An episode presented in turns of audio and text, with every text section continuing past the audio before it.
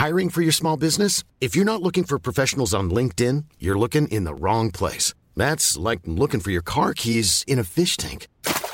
LinkedIn helps you hire professionals you can't find anywhere else, even those who aren't actively searching for a new job but might be open to the perfect role. In a given month, over 70% of LinkedIn users don't even visit other leading job sites. So start looking in the right place. With LinkedIn, you can hire professionals like a professional. Post your free job on linkedin.com slash people today.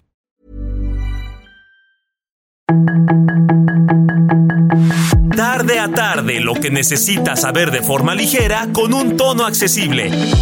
Solórzano, el referente informativo.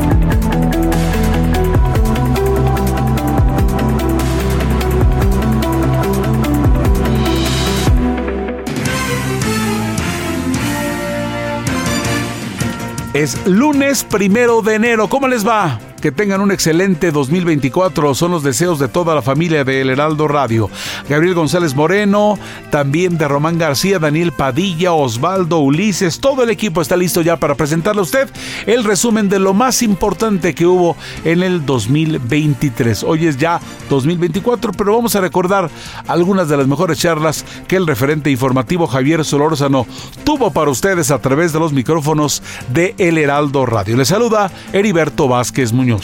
El pasado 5 de diciembre del año 2023, Leopoldo Maldonado, director regional de Artículo 19, platicaba con Javier Solórzano en torno a que Carlos Slim, Larrea y ejecutivos de Televisa habían sido espiados con Pegasus en el sexenio de Peña Nieto y que había detrás de ello un testigo protegido. ¿Recordamos esa entrevista? Oye, eh, a ver, primero, ah, bueno, nos cuentas cómo estuvo la audiencia ayer, pero sobre todo, eso quiere decir que los que no es cierto nada, ¿no? El presidente dice que hoy ya no pasa nada. Y el secretario de Gobernación del pasado secciono dice que no es cierto que se haya espiado a nadie. Entonces, ¿qué andamos perdiendo el tiempo o qué fregados? Pues mira, Javier, la evidencia es contundente. Eh, recordarás que todo esto se remite a una investigación conjunta que hemos hecho ya desde hace seis años eh, la Red en Defensa por los Derechos Digitales, conocida como R3D, artículo 19, Social TIC, que le denominamos gobierno espía y que fue simple y sencillamente pues la identificación de, eh, la, del malware Pegasus o de infecciones mediante este agresivo malware que se apropia de los teléfonos o de los dispositivos móviles, de todo, no nada más de la, de, tiene acceso a mensajes y conversaciones telefónicas y correos, sino también puede prender de manera velada la cámara y el micrófono del mismo eh, dispositivo infectado, pues fue utilizado en contra de periodistas y defensores de derechos humanos. En este bloque de casos está Carmen Aristegui, quien, según hemos podido confirmar a través del análisis forense de los mayores expertos en este tema eh, eh, de infecciones mediante la utilización de estas herramientas agresivas en contra de la privacidad, que es el laboratorio de la Universidad de Toronto Citizen Lab, se confirma que de más o menos noviembre del 2014 que coincide con la publicación del caso de la Casa Blanca de Peña Nieto, hasta ya entrado mediados, poco más de 2016, recibió varios intentos de infección e infecciones, pues eh, efectivamente consumadas. Este es el caso que está eh, bajo juicio, en donde hay un acusado que es el operador eh, de informática de una red de empresas que fungieron como intermediarias entre la desarrolladora de Pegasus, NSO Group, de origen israelí, y el gobierno mexicano y las agencias de gobierno mexicano.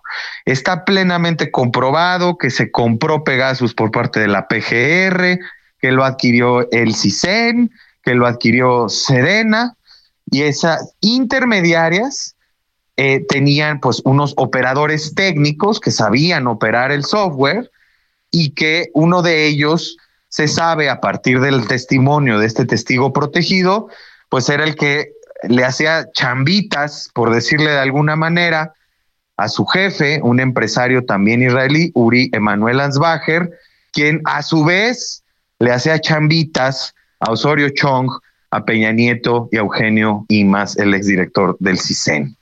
Ahí está, pues, eh, a eso fue lo que se señaló ayer. Además de que eh, esto, este entramado tiene una serie de, de derivaciones, Javier, muy complejas, porque esta red de empresas KBH no es una red formal, es una red de empresas relacionadas entre sí, no porque cumpla con las leyes del derecho corporativo, eh, en donde se establezcan partes relacionadas, no, porque es una red de prestanombres que eh, de, varias empresas cuyo líder es este eh, empresario Uri Ansbacher y que en realidad entraban en conjunto eh, al mismo tiempo a licitaciones sobre temas de seguridad ante la Policía Federal y ante estas instancias que mencionaba, porque no solo vendían software espía, sino otros sistemas de circuito cerrado, botas, chalecos, etcétera. Y entonces hacían o simulaban competencias. Entonces también hay un tema de corrupción que no ha sido eh, diligentemente investigado, pero hoy estamos en el tema del espionaje y es lo que nos tiene aquí y es lo que se denunció o se expuso ayer después de años de investigación. ¿Quién comparece o eh, hay un personaje que es un testigo protegido al que vemos no vemos o cómo funciona todo esto o este personaje que es el que soltó nombres el día de ayer y que hoy fueron consignados este exactamente qué papel o qué rol juega o en qué estamos en ese sentido y qué decir que dice Osorio Chong que no y qué decir que el presidente dice que esto ya no pasa. Bueno, Javier, a ver, dos puntos. Uno es efectivamente este personaje que es del nombre eh, el, eh, digamos, el, seudónimo es Zeus, eh, fue integrante de esta red de empresas. Las conoce, conoce al acusado, conoce todo lo que pasó. y, digamos, él señala que se da cuenta de lo que está pasando y denuncia y presenta información. ¿No? Eh, y en un momento también se anima pues a denunciar, no solo a, compartir la información eh, en términos periodísticos o, al,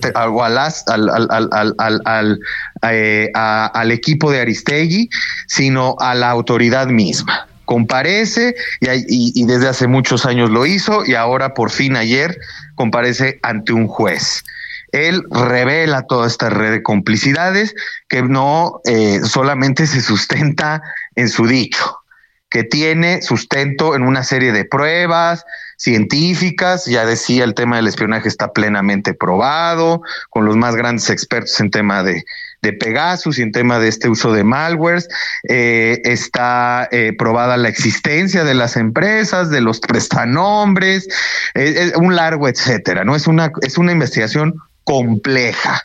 Y por otro lado, pues bueno, la negación de los políticos en México, que nada nos extraña, eh, en donde efectivamente eh, tenemos un hilo de continuidad. El mal uso de estas herramientas por parte del gobierno de Peña Nieto, cosa que ya no está discusión, está plenamente probado.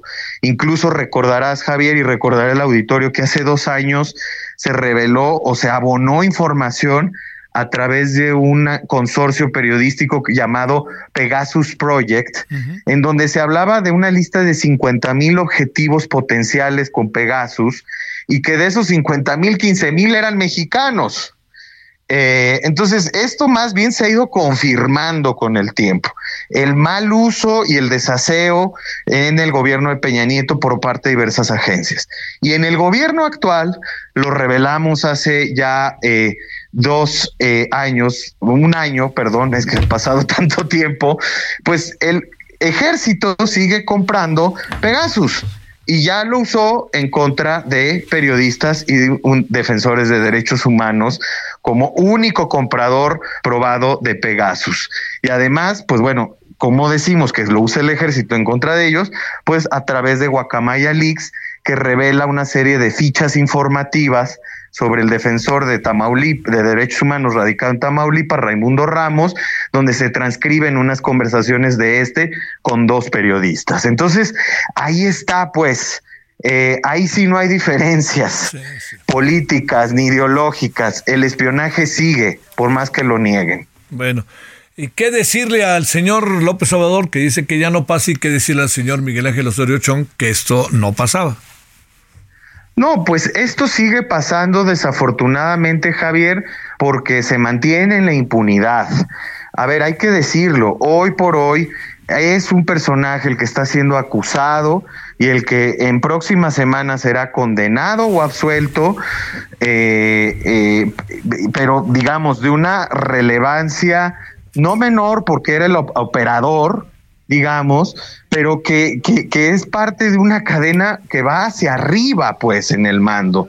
Entonces, en la medida en que la impunidad persista, pues estos discursos tienen un caldo de cultivo muy propicio, ¿no? Es decir, pues la autoridad no investiga, nunca van a llegar contra mí, yo soy el mero picudo, y pues evidentemente pues van a decir todo esto y más. Sí, sí, sí. Bueno, oye, este, eh, ¿qué sigue? O diario hay, este, ahorita eh, edición, eh, reunión, este, perdón, este caso, se reúne el caso, etcétera.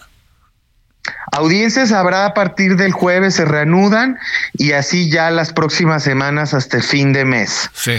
Eh, ahí están los, los equipos de la Fiscalía General de la República, la defensa del acusado y también nosotros como asesores jurídicos de la víctima, en este caso de Carmen Aristegui, los, los equipos jurídicos de, de R3D y de artículo 19. Este ha sido un caso muy complejo, pues esperemos que sea el punto de partida y no de llegada. Este, y digamos, para, para cerrar la práctica, pues de hablar, se mantiene hoy en día por todo esto que está pasando en el ejército, por más que se niegue y por más que se diga que nosotros no somos como los de antes, ¿no? Así es, por más que se niegue, ahí está la evidencia, Javier, y es irrefutable. Sí. La Secretaría de Gobernación que yo estuve al frente no hizo ningún tipo de escucha a ningún ciudadano, dice el señor Osorio Chong. Pues está, está en chi ahora sí que para, como es él, ¿no? Está en chino creerle, ¿no? Pues bueno, es que justo es el tema. Capaz que él no fue la Secretaría de Gobernación, pero sí fueron, sí le hacían sus mandaditos a estas a este empresario, ¿no? Sí. Luego también. En estricto sentido. Aparece mucho el CISEN cuando estaba Eugenio Imas, ¿no? Así es, eh, también el CISEN, es decir, eh, hay, hay, hay, todo un entramado, eh, y ojo, porque luego en esta polarización es o unos u otros, y entonces dicen, no, entonces fueron los privados los que espiaron. No, fueron los privados que por órdenes de altos funcionarios públicos espiaron, pero también las agencias del Estado mexicano lo usaron mal. Para espiar. Entonces, todavía para volver más complejo el tema. Solórzano el referente informativo.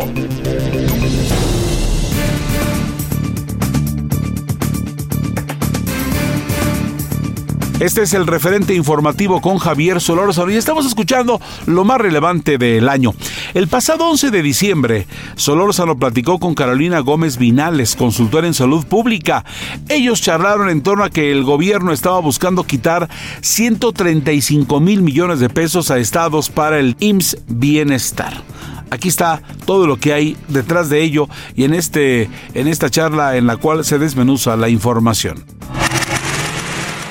Oye, a ver, ¿qué piensas de estos 135 mil millones de pesos que le quiere quitar el presidente a los estados para mandárselos al IMSS Bienestar? Después de todo, mi querida Carolina, lo que ha pasado con el IMSS Bienestar.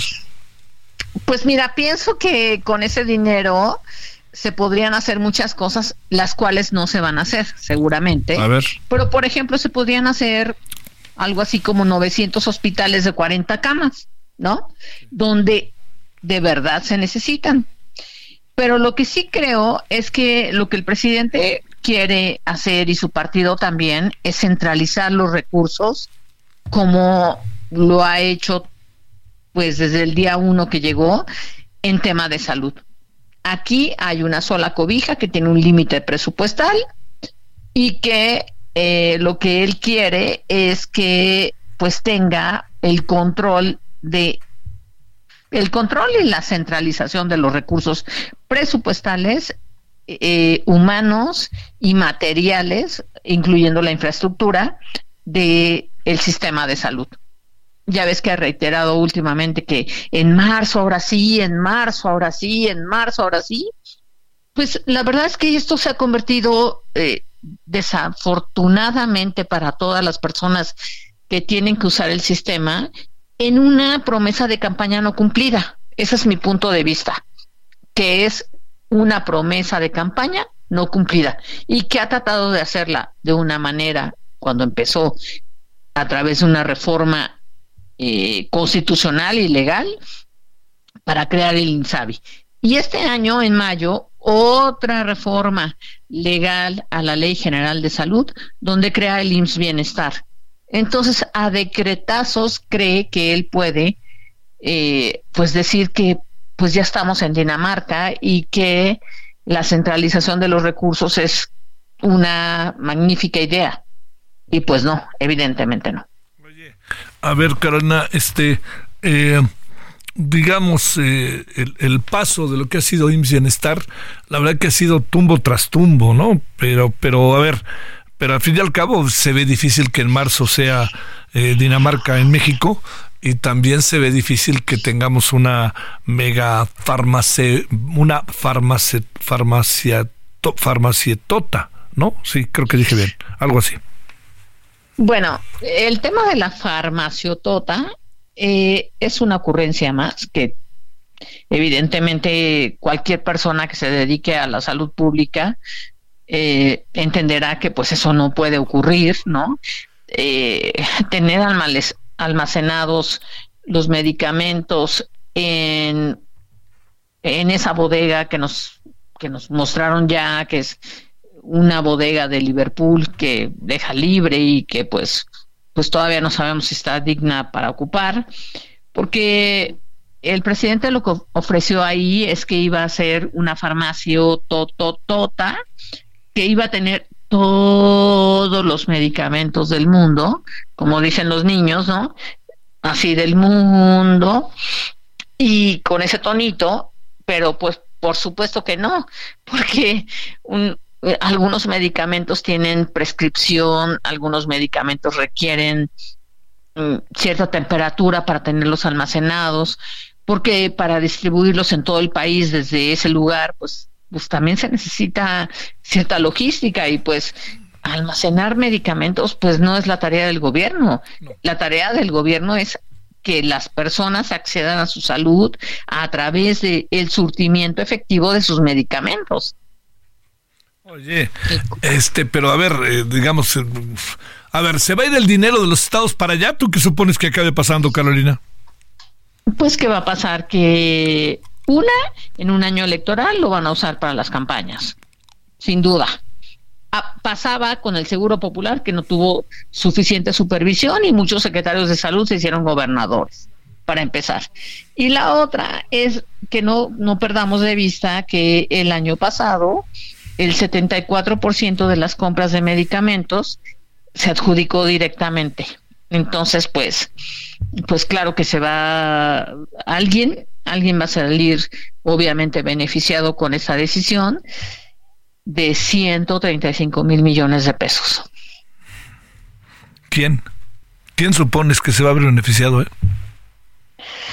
Bueno, pues, pues el partido en el poder, eh, en los estados en los que eh, se firmó ese convenio con el IMSS Bienestar, ¿no? Donde además el director general de IMSS Bienestar, de, apellidos Calderón Alipi, eh, salió en los últimos días con ciertas acusaciones en la corrupción en la distribución y compra de medicamentos.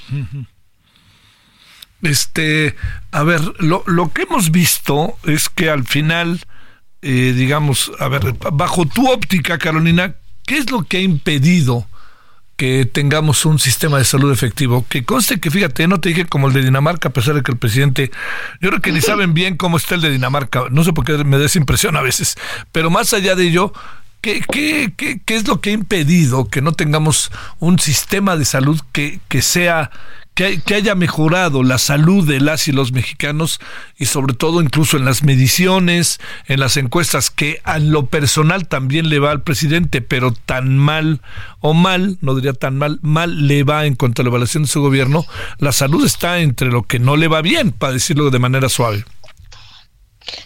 Sí, Javier, efectivamente no le va bien en ese tema, evidentemente, porque todas las personas que tenemos alguna persona cercana eh, con problemas de salud, así lo vivimos. ¿Qué propondría yo o qué veo que no está funcionando efectivamente?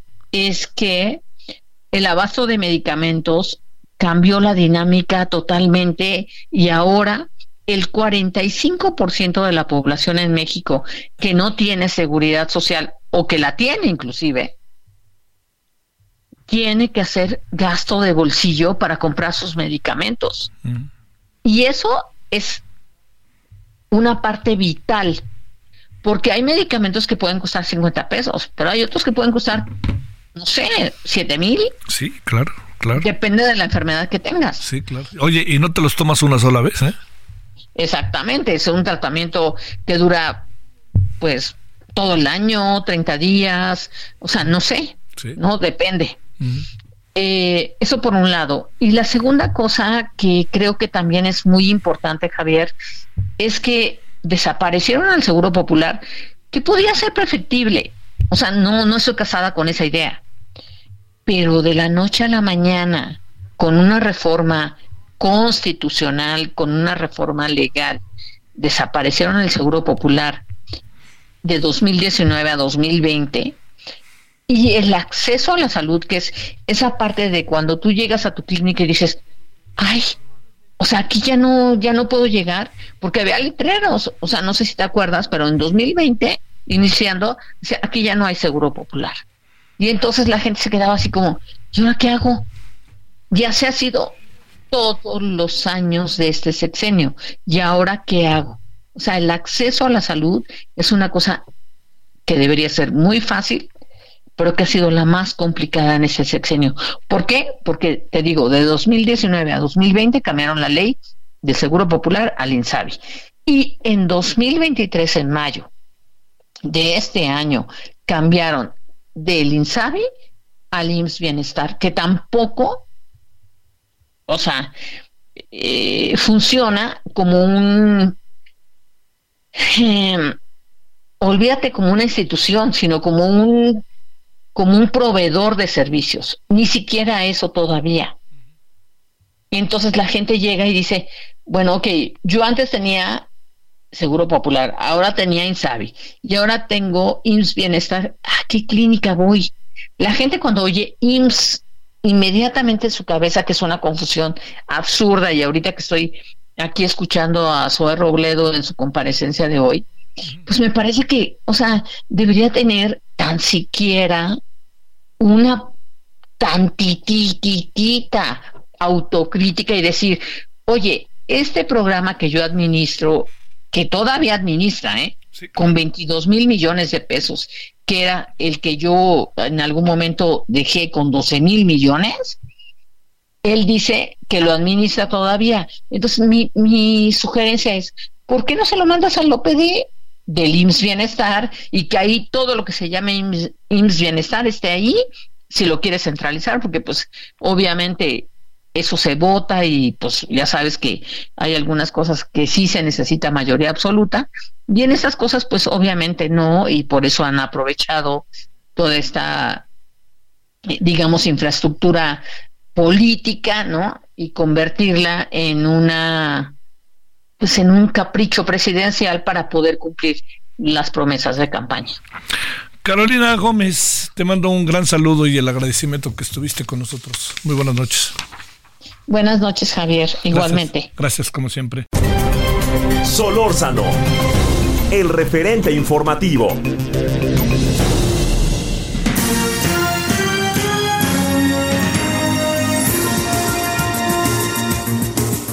Pausa y regresamos con más de este resumen de fin de año.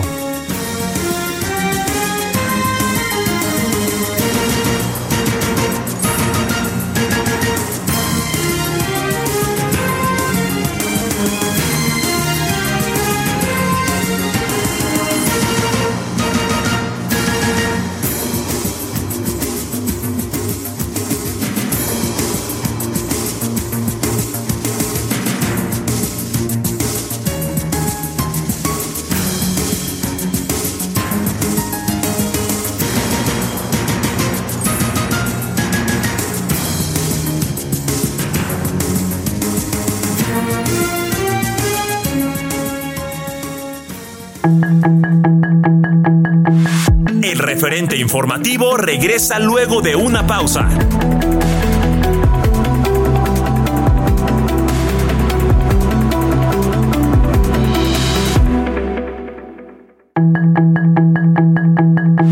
Estamos de regreso con el referente informativo.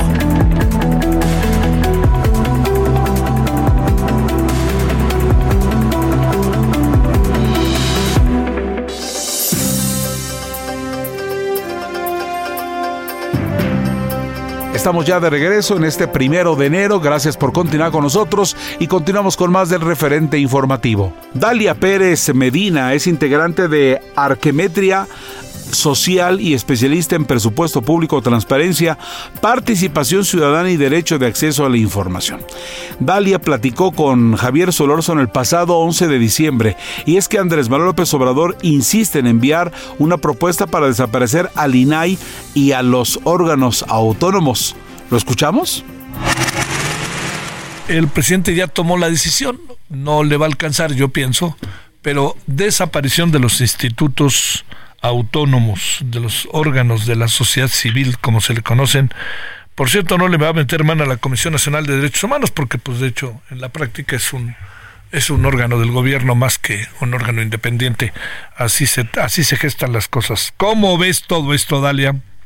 Así es, pues esta es una iniciativa que ha sido reiterada ya desde que tomó posesión el presidente. Eh, 2020 también fue eh, eh, una cuestión que ha mencionado 2021 y ahora nuevamente con esta propuesta de desaparecer a los institutos autónomos y eh, en particular es preocupante la desaparición de, del INAI como un órgano que defiende y promueve el derecho a la información y la protección de datos personales.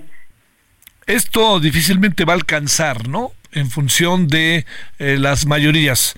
Pero en términos de gobierno, ¿qué es lo que hay? Sí, pues mira, eh, el derecho de acceso a la información ha tenido un desarrollo eh, histórico que podemos identificar en un inicio en, en 1977 con la reforma que estableció que el Estado debía garantizar el derecho a la información. Y desde ese momento a la fecha, el derecho de acceso a la información ha venido pasando por distintas etapas, eh, donde en, algunos momentos ha sido más fuerte y en otros se ha debilitado. Eh, especialmente en estos años por ejemplo, el COVID fue algo que impactó eh, de forma significativa el ejercicio de este derecho y también ahora estas propuestas eh, del Ejecutivo de desaparecer este instituto. Eh, como bien mencionas, a lo mejor en el Congreso no alcanza la mayoría, sin embargo, todas estas acciones que se llevan eh, como los discursos donde mencionan que este instituto no sirve para nada y solo es un gasto del erario público o inclusive esta, estos obstáculos que ponen para no designar a los comisionados eh, en el instituto, pues son formas de, mm, de impedir un ejercicio pleno de este derecho y también de ir debilitando la transparencia gubernamental. Oye, este, a ver, el, el asunto está en, ¿qué le pasa a un país como el nuestro cuando le quitas esto?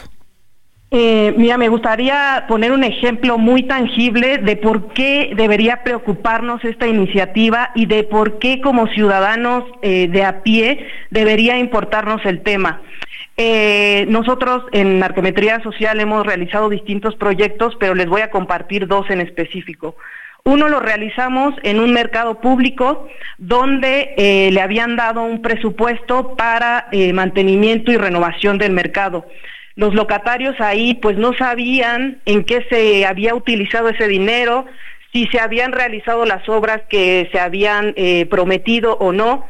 Entonces, a través del ejercicio del derecho de acceso a la información, pudieron conocer eh, cuánto dinero se ejerció para el mercado, eh, quién había sido el proveedor, qué cambios se habían realizado, etcétera. Entonces, me gustaría que este ejemplo lo pudieran colocar en cada una de sus experiencias cotidianas, uno cuando sale de su casa, eh, ve el alumbrado público en mal estado, ustedes pueden hacer uso de este derecho y preguntar a las instituciones cuánto se gastó en este alumbrado público, cuándo fue la última vez que se hizo el servicio de bacheo, eh, cuándo pasa eh, la recolección de residuos sólidos, etcétera, etcétera. Entonces, imaginar un país sin ese acceso, sin esa información, es algo sumamente preocupante.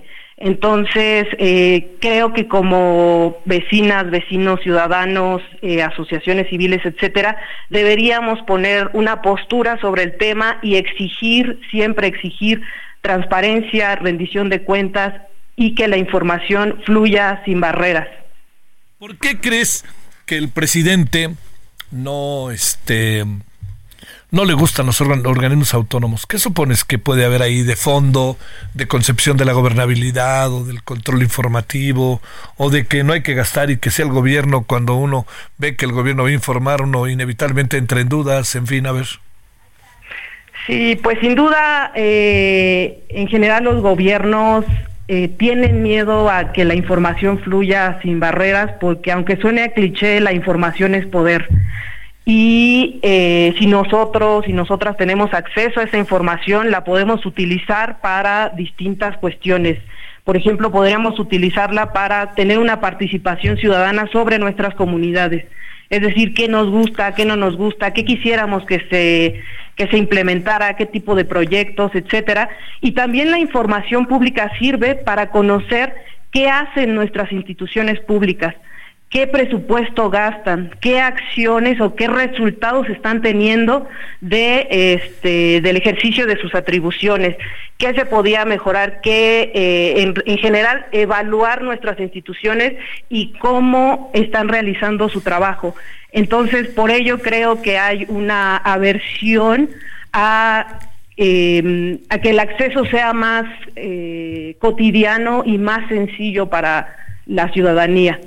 Pero en el fondo el presidente lo que eh, digamos, para si desaparecen los institutos autónomos, que no es solo el INAI, este, estamos con la onda del plan C, ¿no? Este, ahora para el año que entra, pero pues es también este COFESE, es la Comisión de Energía, eh, y muchos otros, este, otras, no muchas, otras instituciones autónomas, eh, esas funciones se dice que el gobierno está en la obligación de cumplirlas y que lo debe de hacer el gobierno.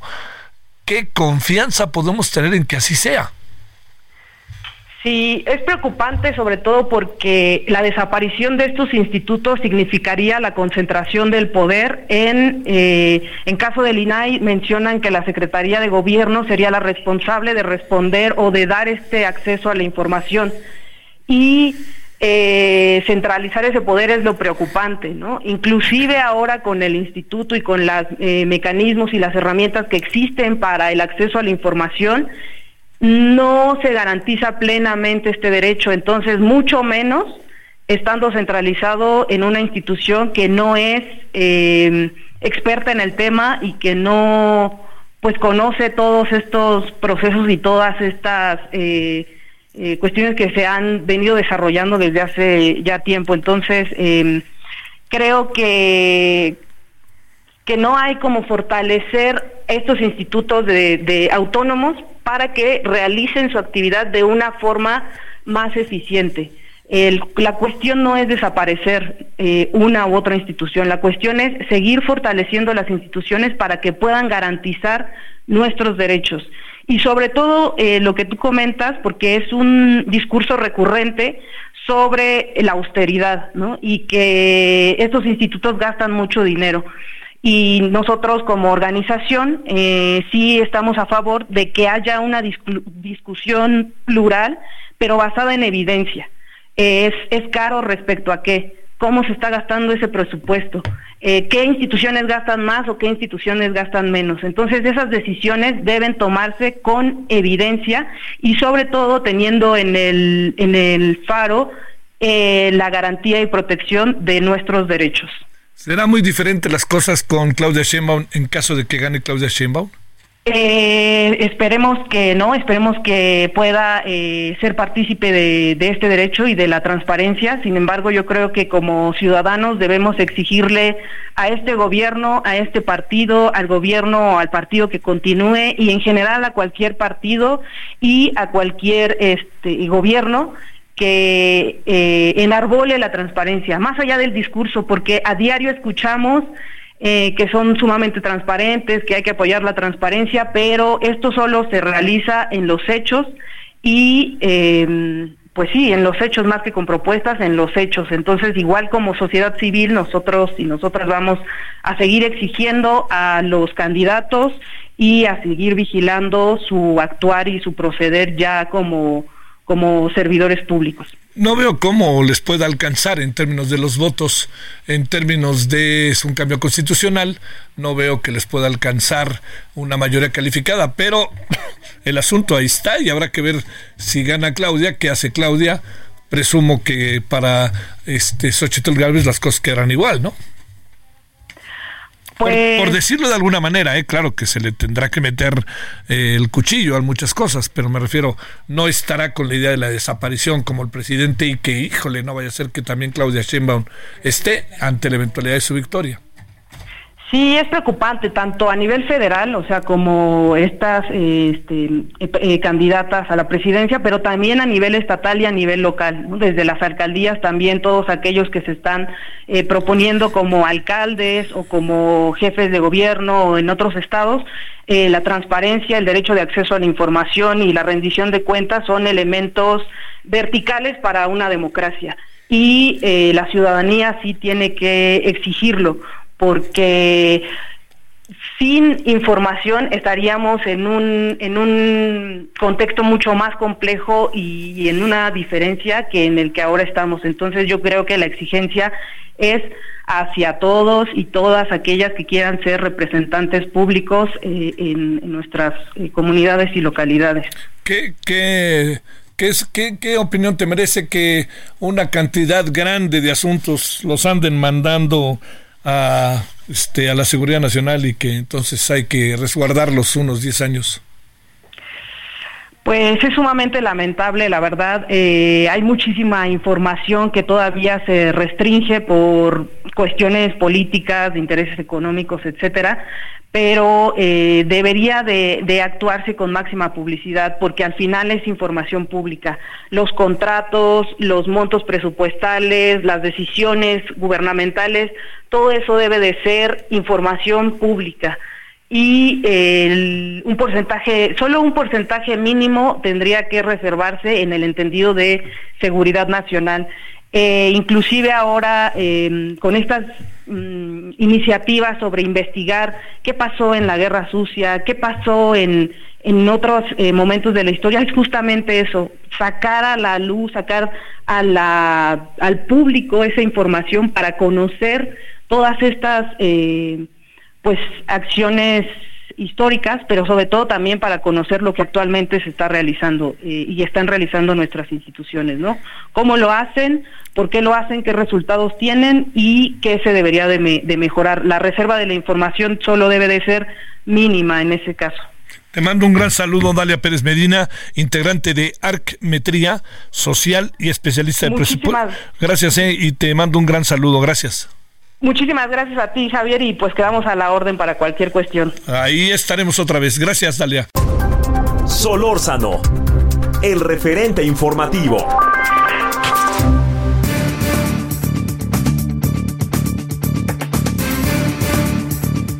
Javier Martín Reyes, investigador en el Instituto de Investigaciones Jurídicas de la UNAM, platicó con Javier Solórzano, el referente informativo, eh, pues en torno a que eh, Reyes eh, Rodríguez Mondragón siempre sí renunciaba a la presidencia del Tribunal Electoral y también a que el presidente Andrés Manuel López Obrador preparaba iniciativa para acabar con los organismos autónomos en el país. Pues ahora sí que no sé por dónde empezar, pero más allá del tema que es el tribunal, una reflexión ahí medio de bote pronto, para decirlo en términos futboleros, si me permites, es ¿qué piensas de la propuesta que no creo que vaya a acabar siendo se consolide del presidente respecto a la desaparición de los organismos autónomos porque no sirven de nada. Una reflexión sobre eso, Javier, si no te importa. No, a ver, yo, yo te diría, mira, creo que esta es una de las falacias que ha repetido una y otra vez el presidente eh, López Obrador, Javier. Eh, esos órganos desempeñan funciones eh, que combinan dos características, a ver. la primera es que son funciones muy técnicas donde se necesita personal muy bien capacitado, la competencia económica, las telecomunicaciones, incluso yo te diría la organización de las propias elecciones, como es el caso del INE, pues demanda de cuerpos especializados de personas que sepan hacer bien eh, las cosas. Y la verdad, Javier, es que creo que en México la gran tragedia que hemos tenido es que nunca hemos construido servicios o hemos construido muy pocos servicios profesionales de carrera en el poder ejecutivo, ¿no? Entonces, ya sabemos que cada vez que cambia un sexenio, se viene, se va gente, y no solo eso, prácticamente cuando cambian al jefe de una persona, todos sabemos que muchas personas que trabajan en la administración pública pues ven en peligro no su permanencia en el en, el cargo. Ese es un problema endémico Javier que se ha solucionado parcialmente con la creación de este tipo de, de, órganos. Y la otra característica que también es importante tocayo pues es que estos órganos no desempeñan funciones en las que la politización es una amenaza eh, constante. Tú imagínate nada más ¿no? Si en México las, elecciones las organizara la Secretaría de Gobernación, bueno, pues serían elecciones muy poco confiables en, en el gobierno de cualquier color, se hubiera confiado poco, ¿no? Este, deja ponerlo así, si Miguel Ángel Osorio Chong hubiera organizado las elecciones no del, del, del 18 y hubiéramos confiado poco también digamos de los secretarios de gobernación eh, panistas y así para atrás entonces por eso te diría en un contexto como el mexicano yo creo que son organismos muy necesario que sí sirven, o sea, eso está medido, Tocayo. Hoy piensa nada más en el tema de telecomunicaciones. Hoy el acceso a eh, la telefonía celular, los datos y demás es mucho más barata ¿no? que hace años y eso es porque hoy tenemos un, mercado regulado con competencia eh, económica y así nos podríamos eh, seguir, pero digamos, de acuerdo contigo, ¿no? Yo creo que esta es una iniciativa pues mucho más retórica, ¿no? Que sirve para que el presidente, pues en pleno proceso electoral, siga insistiendo con esos temas donde él se siente eh, cómodo y donde siente que le reditúan en términos electorales. Políticamente yo le veo muy poca viabilidad para aquí, para que de, aquí al fin de este la, de esta legislatura pues se pueda concretar una reforma que hay que decirlo, Tocayo, tendría que ser constitucional y para eso se requieren dos terceras partes del Senado y diputados y luego además eso pasar por congresos locales. No sirven para nada, dijo el presidente. No, hombre, pues mira, tan, tan sirven que López Obrador es presidente de la República. O sea, es, es imposible pensar, eh, Tocayo, que en México eh, pudiésemos haber visto la transición del 2000 sin un órgano autónomo como en su momento fue eh, el IFE. Y yo te diría, sería impensable pensar que López Obrador, ¿no? que fue siempre un adversario de los regímenes peristas, y panistas pudiese haber llegado al poder sin un árbitro imparcial, sin reglas del juego, sin una cancha medianamente pareja. Para eso sirven los organismos autónomos y, y el INE en particular, Tocayo, pues sirve para eso, porque esa es la regla de oro de la democracia. Una democracia es democracia, ¿no? Siempre eh, y cuando se cumpla con esa condición de que quienes hoy son minoría política tengan las condiciones eventualmente para llegar al poder, si así lo decide la ciudadanía, y viceversa, que quienes hoy están en el gobierno, pues se puedan ir del gobierno, si eventualmente así lo decide eh, eh, la gente. Para eso sirve el INE, y vaya que en México nos, nos ha servido, ahí están los datos, ahí están las innumerables alternancias que hemos visto en, en, en, los gobiernos pues, federales, estatales, eh, municipales y, por supuesto que tenemos un sistema muy imperfecto de tocayo, pero en México los votos se cuentan y se cuentan bien y eso es en buena medida gracias a estos organismos con autonomía, ¿no? A ver, este, tú que conoces el Tribunal Electoral, yo que incluso me tocó conducir cuando le entregaron al presidente su constancia como presidente del país en el Tribunal Electoral, uno que ve el Tribunal Electoral pues la verdad, como una instancia, pues no exenta de líos, pero todo esto que pasó parece un, un, este, la verdad que sí te lo digo, Javier, parece un lío evitable o un intento de golpe, ¿no? De, de parte de tres ministros en contra del el presidente Reyes Rodríguez eh, eh, Mondragón. ¿Ante qué estamos, eh? Pues mira, Javier, yo, yo te aquí creo que hay una combinación eh, de dos factores, eh, pero coincido, ¿no? Aquí cuando eh, uno ve lo que ha pasado, pues lo primero que se pregunta, como diría el clásico, es, ¿pero qué necesidad? O sea, estamos en pleno proceso electoral, a menos de seis meses de la jornada electoral. Necesitamos un árbitro que sea confiable. No olvidemos que el Tribunal Electoral, Tocayo, es la última instancia para todas las elecciones. O sea, sí para la elección presidencial, que es importantísima, pero también para las elecciones, para el Senado, para el Congreso, ahí nos vamos a jugar, yo creo que muchísimas cosas, ¿no? Independientemente de lo que uno piense sobre las ofertas eh, políticas, y también va a haber muchísimos gobiernos estatales, legislaturas locales, eh, ayuntamientos que van a estar en, en disputa, y todas las controversias potencialmente pueden terminar en ese órgano terminal de cierre que tiene la última palabra eh, que es el Tribunal Electoral. Y te decía yo que ahí hay dos tipos de factores. Primero, hay una disputa interna eh, muy clara, eh, que no es novedosa, no es nueva, pero que sí sorprende. ¿no? Tú te recordarás, Tocayo, que pues este Tribunal Electoral, desde su primera presidencia, tiene un vicio de origen que es que a cuatro de los siete que nombraron en 2016 les alargaron el periodo a la mala, ¿no? Yo creo que ahí hay un primer dato que hay que tener muy presente y que explica buena parte, ¿no? De esas presiones políticas que, que vemos. Y luego hemos visto muchas disputas internas, tan es así, Tocayo, que ninguna de las presidencias de 2016 a la fecha han concluido un periodo de cuatro años, que es lo que marca la Constitución. Primero estuvo Yanino Tálora, eh, quien renunció, después estuvo el magistrado eh, Fuentes Barrera, que solo completó el periodo que faltaba. Luego tuvimos una presidencia francamente desastrosa que fue la de José Luis eh, Vargas Valdés, ¿no? que yo creo que es uno de los eh, personajes más oscuros y dañinos que, han pasado por esa, esa institución. Y hubo un momento, Tocayo, donde parecía que el Tribunal Electoral pues estaba al borde del colapso y de la desaparición, donde los actores políticos pues ya decían estos señores y estas señoras no se pueden gobernar a sí mismos, no pueden ponerse de acuerdo en cosas eh, muy elementales. Creo que hubo errores gravísimos por parte de la presidencia eh, de Vargas y en ese momento crítico eh, asume la presidencia Reyes Rodríguez Mondragón.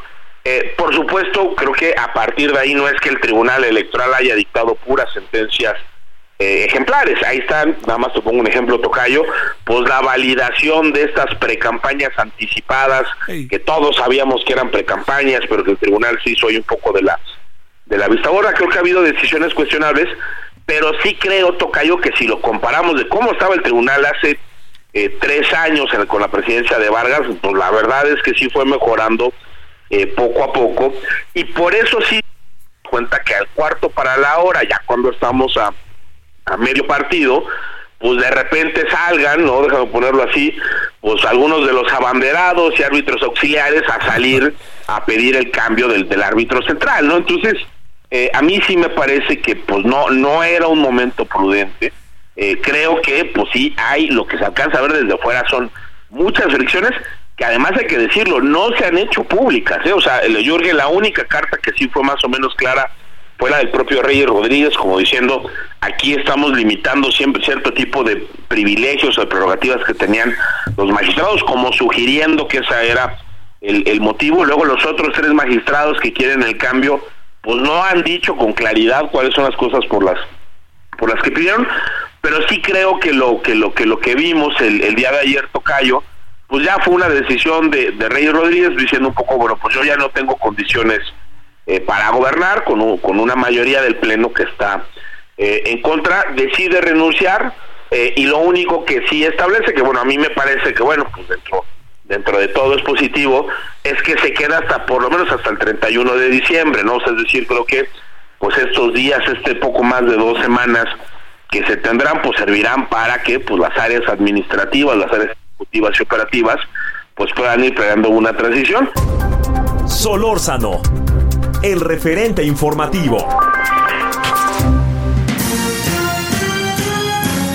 Tenemos otra pausa, estamos presentándoles lo más importante del 2023 con esta edición especial. Estamos culminando con las mejores entrevistas del año pasado. Regresamos con más.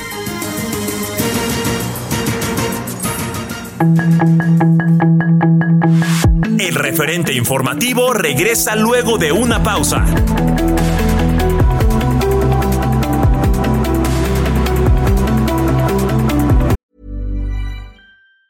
Hey, it's Ryan Reynolds, and I'm here with Keith, co star of my upcoming film, If, only in theaters, May 17th. Do you want to tell people the big news? All right, I'll do it. Sign up now and you'll get unlimited for $15 a month in six months of Paramount Plus Essential Plan on us. Mintmobile.com slash switch. Upfront payment of $45 equivalent to $15 per month. Unlimited over 40 gigabytes per month. Face lower speeds. Videos at 480p. Active Mint customers by 531.24 get six months of Paramount Plus Essential Plan. Auto renews after six months. Offer ends May 31st, 2024. Separate Paramount Plus registration required. Terms and conditions apply if rated PG.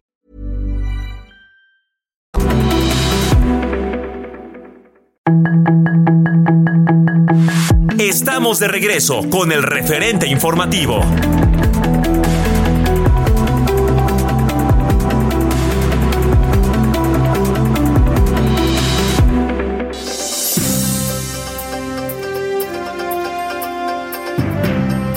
Es el referente informativo. A nombre de todo este equipo, les saluda Heriberto Vázquez Muñoz y continuamos con este resumen de lo más importante del 2023. Lorenz Patín, coordinadora del programa de transparencia en la justicia de México Evalúa, platicó con Javier Solórzano el pasado 14 de diciembre en torno a que eh, Andrés Manuel López Obrador designaba a Lenia Batres como nueva ministra de la Suprema Corte de Justicia de la Nación. ¿Cómo ven, cómo se ve la designación de la señora Lenia Batres como nueva ministra de la Corte, con todo el entorno, con lo que ella es en términos profesionales, con lo que ella es inevitablemente como militante y como ella es. ¿Cómo lo ves todo esto? ¿Qué han pensado, qué han decidido, qué han ido trabajando, conversando a lo largo del día? Sí, pues mira, efectivamente, primero, este, eh, pues yo creo que hay, hay dos cosas. Está eh, el perfil de ella y está todo el contexto este, de su nombramiento. Son dos cosas distintas, ¿no? Primero, hablando de, si quieres, de ella, efectivamente, pues sí, eh, como tú bien dices, ella es militante del Partido Morena, el partido del presidente, eh, trabajaba hasta pues hoy este, en la consejería jurídica este, del ejecutivo federal como consejera adjunta eh, lo que indica que ella pues trabajaba directamente para el presidente y además es hermana de Martí Batres, el, el actual jefe de gobierno de la Ciudad de México y uno de los cuadros más importantes de Morena también. Todo esto hace que es una persona eh, eh, cuyo perfil, digamos, este, pues eh, nos parece muy apegado al presidente y a su proyecto político, eh, cosa de hecho que ella además eh, también eh, confirmó durante la comparecencia que, que las comparecencias que tuvo en el Senado. Ella en esas comparecencias dijo que iba este dijo muchísimas cosas digamos eh, muy apegadas al discurso del presidente en el sentido, por ejemplo, de que el poder eh, judicial eh, invade facultades del legislativo cuando eh, abroga leyes eh, aprobadas por este, por ejemplo, por violaciones al procedimiento legislativo. A ella le parece esto incorrecto. Este dijo también que el poder judicial, de hecho, en esos casos viola la Constitución, en particular el artículo 49 que establece la división de poderes. Según ella, esto implica que el judicial este invade este la esfera del, del legislativo este eh, también considero que el poder judicial no tiene ninguna justificación cuando eh, eh, pues eh, se niega a eh, reducir los sueldos de las personas ministras eh, pese a que hay un artículo, o sea, hay dos artículos de la Constitución, digamos, que están en este caso en, en conflicto, este, pero ella solamente toma uno en cuenta y dice entonces que, eh, pues, eh, le, parece que, que eso es incorrecto.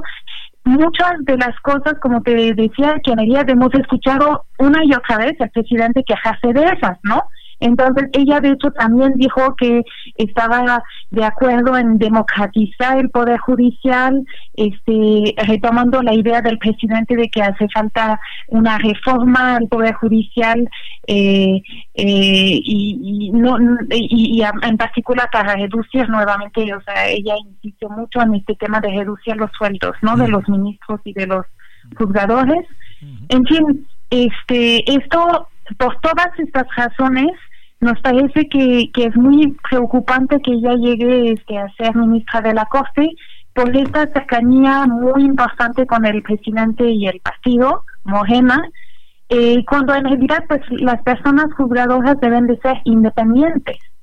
Entonces, eh, de hecho, no solamente lo deben de ser independientes, sino que hay este jurisprudencia eh, internacional eh, en, el sistema intermexicano y también eh, a nivel europeo que señala que las personas juzgadas no solamente deben ser, sino que también deben parecer independientes.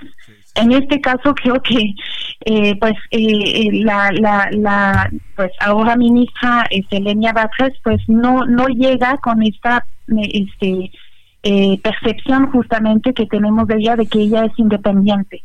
Entonces eso es, es, preocupante creo Oye, A ver, pero digamos, este, ahora estamos, Loganse, con, con podríamos decirlo de esta manera, con la política de hechos consumados, ¿no? Esto ya es así y ya nos echamos a andar. Y mira, hacíamos un recuento, a ver si me ayudas, eh, Logans. Eh, a ver, el ministro Alcántara, la ministra Margarita Ríos Farjat, la ministra este Loreta, ya estaba la ministra Yasmín, ¿no? No, la ministra Yasmín también. O sea, cinco ministros de la Corte fueron propuestos, cuatro por el presidente y uno designa, una designada.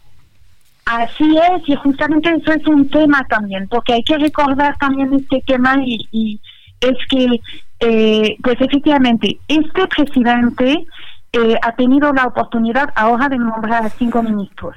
Y en dos casos, eh, digamos, no eran designaciones que le tocaban a él, porque recordemos que hay dos ministros que renunciaron, el ministro Medina Mora y ahora el ministro Saldivar. Y en ambos casos, eh, fue, fueron renuncias inconstitucionales. ¿A qué me refiero?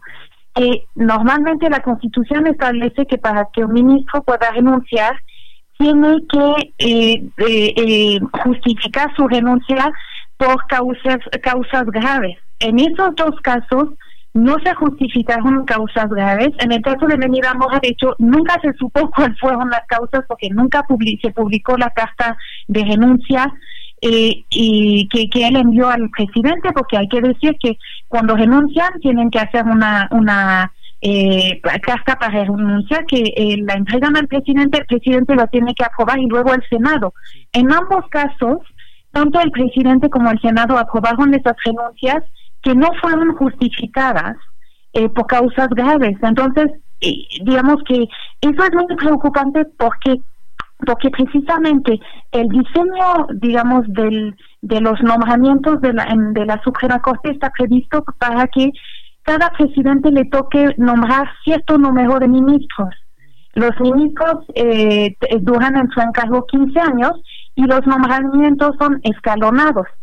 Y en este caso el presidente pudo nombrar a cinco. Esto eh, eh, eh implica un desbalance, digamos, en la Suprema Corte porque pues efectivamente hay eh, cinco personas eh, que fueron designadas por un mismo presidente y, y además este presidente se ha caracterizado por nombrar siempre a personas que por lo menos él pensaba eran muy cercanas. De hecho, él se ha quejado que dos de ellas, eh, el ministro Alcántara, la ministra este, Ríos este, no han sido leales este, y él se ha quejado abiertamente de esto en algunas de sus eh, eh, conferencias mañaneras, diciendo que se arrepentía de, eh, había fallado en sus en algunas de sus eh, en algunos de sus nombramientos porque él y lo ha dicho varias veces él espera que los ministros que él eh, haya nombrado pues sean leales a su proyecto político y esto no es el papel de las personas ministras. Las personas ministras tienen eh, el, el, encargo de velar eh, por la protección de la Constitución. de velar por que eh, los derechos de las personas, este, de todas y todos, sean respetados. Entonces, en ese sentido, yo creo que el presidente tiene un entendimiento equivocado y efectivamente, como dices, pues ahora es un hecho consumado. El presidente ha podido nombrar a cinco eh, personas ministras y este pues no es eh, no no había sido deseable. Nosotros desde eh, la organización donde estoy, México Evalúa, pero también el colectivo La Justicia que queremos, que está conformado por 27 organizaciones de sociedad civil, colectivos de víctimas y, y, y demás personas este, eh, que nos apoyan, pues ese colectivo, desde ese colectivo hemos alzado la voz para decir que no debería, de, de hecho, no, no había debido suceder este nombramiento porque la, la, la, renuncia de, del, del, ministro Saldívar no era constitucional, pero bueno, se llevó a cabo y ahí estamos. Y además se realizó de esta manera también muy, este, pues inédita, porque por primera vez eh, eh, pues eh, el presidente nombró directamente a esta persona, este, Leña Batres, como ministra. Oye, pues le, seguiremos porque, eh, Logans, porque, digamos, habrá que ver también cómo se mueve ahora la Corte y este, esta está puesta la mesa ¿eh? para el plan C. Si el plan C se cumple el año que entra, ese mes de septiembre va a ser para cambiar absolutamente todo esto, ¿no? Así que ya, yo creo que, que ahora sí que sobre la advertencia no hay engaño, ¿eh? La verdad que yo sí no veo un, panorama tan sencillo, ni fácil y ni productivo en términos democráticos. Pero bueno, seguiremos platicando, Logan Pantín. Muchas gracias que estuviste con nosotros. No, muchísimas gracias a ti. Este, un placer, como siempre. Un abrazo para ti, el auditorio. Gracias, Logan. Muchas gracias. Solórzano, el referente informativo.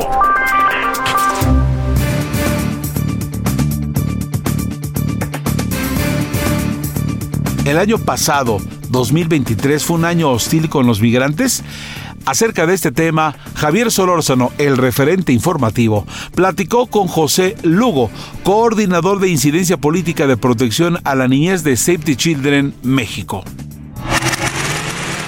¿Qué ha pasado con los niños migrantes este año? Hoy que estamos en algo que es, pues si quieres celebrar o atender o hacer toma de conciencia, como se quiera.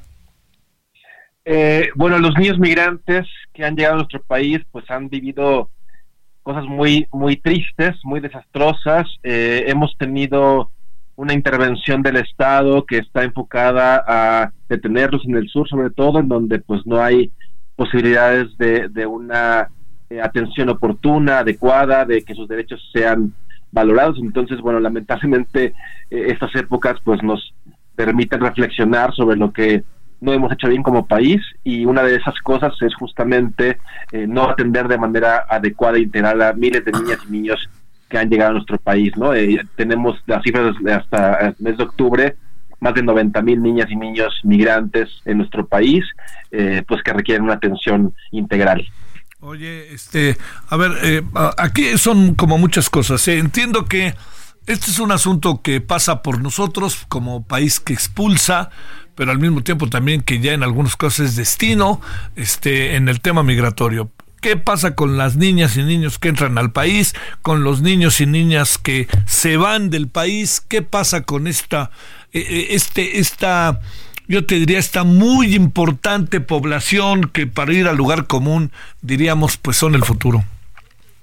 Claro, pues mira, lo que pasa con quienes llegan a nuestro país es que vienen de un contexto de violencia, ya sabemos mucho la parte del crimen organizado, de la inseguridad que hay en Centroamérica, pero también vienen de, lugares como Haití, también vienen subiendo desde, desde el sur, desde Chile, desde Brasil, estas poblaciones haitianas que en el 2010 eh, huyeron de su país por el tema de, del, eh, terremoto y después toda la parte problemática del tema político y también se han unido gente de Venezuela, de Nicaragua, de Cuba, entonces todas estas niñas, niñas y adolescentes que llegan al país, pues llegan en estos contextos ya con una afectación emocional, eh, de apoyo psicosocial, de retraso en, el tema educativo, ¿no? Y entonces se enfrentan a un país que no está preparado para recibirlos de manera adecuada, donde las políticas públicas que tenemos en materia de inmigración, pues no son integrales y tenemos instancias de gobierno que no han podido responder a, su labor. Por ejemplo, las Procuradurías de Protección de Niñas y Niños que dependen de los DIP,